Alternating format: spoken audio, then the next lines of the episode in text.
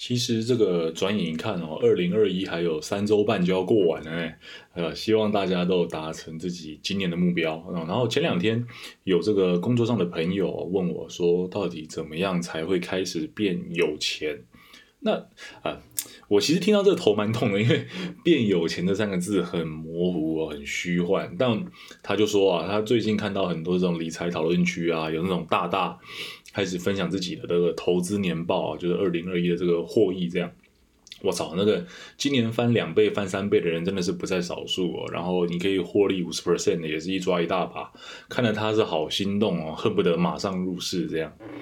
嗨，我杜德浩啊，这里是坚持记账十年的频道，懂一点商啊，欢迎收听今天的节目。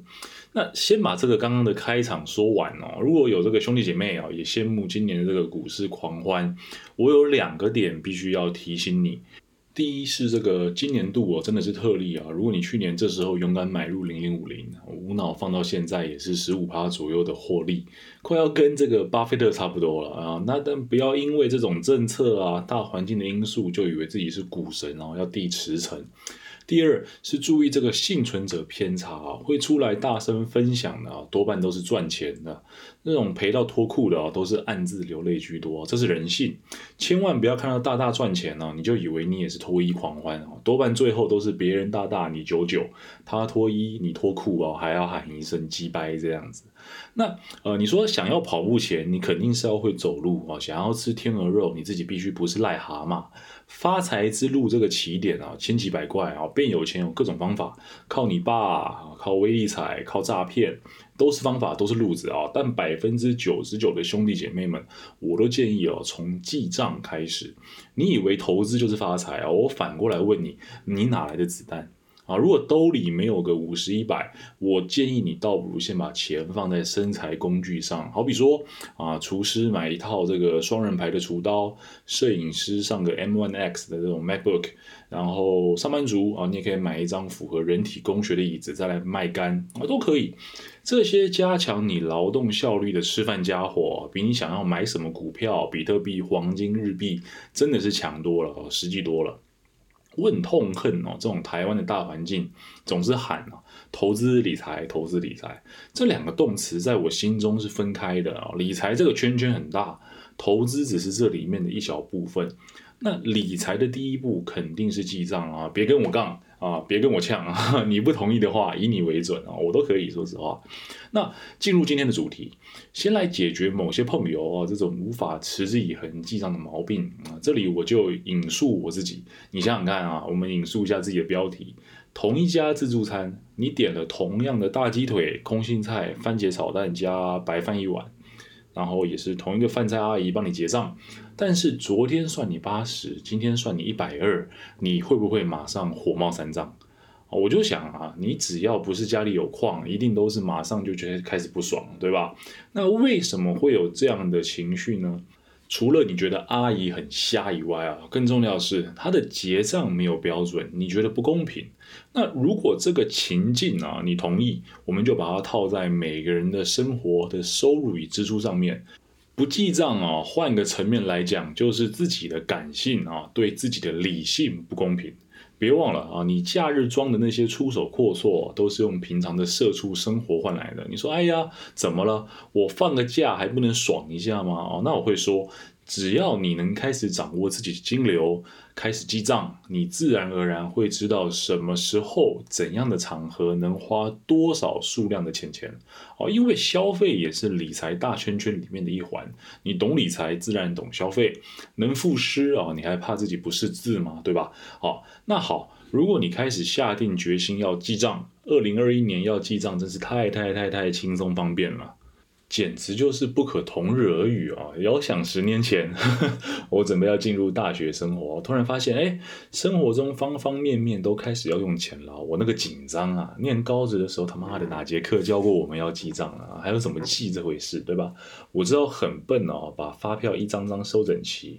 每个月的最后一天哦，然后再这样复查自己的每一条支出，然后把那些瞎鸡巴乱买的发票重点拿出来，账上面用红笔写啊，乱花钱，然后贴在自己的书桌前面警惕自己。现在想起来哦，可能会说，哎，那如果那条消费没有发票怎么办？发票弄丢了怎么办啊？月底才能检视支出，不会太慢吗？只把乱花钱的部分拿出来看够用吗？哦，那时候真的没办法，也没概念，只能笨笨的土法炼钢。但今天不一样啊，有些是别人的经验分享，我稍作借鉴；有些是我自己用时间淬炼得出的这个操作准则啊，您参考看看。啊，先来谈谈工具的部分啊。我目前是使用手机上的记账 APP。那这里哦，我们要把手机跟 APP 这两个名词分开来看。这个工欲善其事，必先利其器嘛啊。今天要记账啊，真的没必要用纸笔。那 App 的部分呢，挑哪一款我会说随便啊。因为第一啊，没人给我工商；第二是真的随便啊，因为记账软体大同小异，你选一个记起来手感优质、界面看着爽的就好了啊。重点是你要记。那怎么样去记得哦？记账这个事情，我也帮你想好了哈。手机最大的好处就是这项工具十足贴近我们的生活，几乎是随时不离身嘛，对吧？不像以前啊，可能每天睡前要拿个小本本啊，把自己一天当中所有的花费一条一条慢慢写上去。这个流程啊，快一点五分钟，慢一点就十五分钟不见了，给人的压力还确实是挺大的。但是今天记账只要每个花钱的当下，手机一掏出来，按几个按钮就完成了啊，最多流程不超过三十秒。人嘛，把记账这个行为拆开，少量多餐，会比全部卡在睡前舒服得多。再来是记账的内容以及分类哦，内容需要拆分成母项、子项以及名称，就大中小了啊。母项就是食衣住行娱乐啊，社交、医疗这些。那以吃东西而言，它们的子项就会是早午晚餐以及宵夜啊这样的概念。那名称就简单啦，你好比说宵夜里面，你可能吃了永和豆浆、咸酥鸡、麻辣烫，反正它是什么你就记什么。那母项与子项的数量。归属分类啊，不见得每个人会一样，这是很正常的。依照自己的消费常态去做分配就好，没有谁对谁错的问题。像我的剪头发哈，我会放在社交里头。那但是啊，我有个朋友始终觉得剪头发是衣服的一部分啊，因为啊，这也算是一种外表问题嘛，这 OK，我觉得开心就好。但不要说哦，衣服穿在身上啊，别人会看见，所以这算是一种社交，或者说去这个去签威力彩啊，算是一种数学的展现。那好，有数学哦，所以我们这个就分成在教育这个分类底下。我操，这不行啊！这种奇葩的理解我就不多讨论啊。希望你是个正常人。另外还有一种就是比较难以归属的部分，好比说保险。那依照保险的种类啊，我会把意外啊、医疗险这种放在医疗支出的范畴。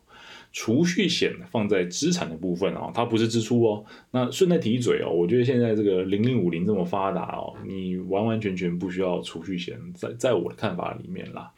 好，那股票投资那些哦，不是一种支出，它是一种资产，只是它会波动这样。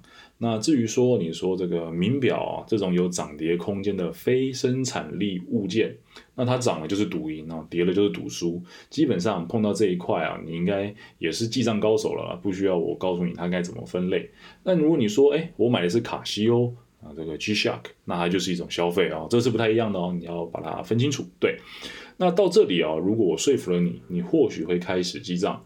同时，我需要提醒你一下，就是我们这个频道独有的碎碎念啊，就是，呃，读书增加自我水准，运动维持个人健康，理财累积可用资产，这三条啊，是一个非常漫长的过程。记账只是起点，不是说你今天记了账，妈的，明天就会一夜暴富，又不是微理财，对吧？啊，记账是一个开开始让自己的这个收入还有支出可以数据化的一个过程。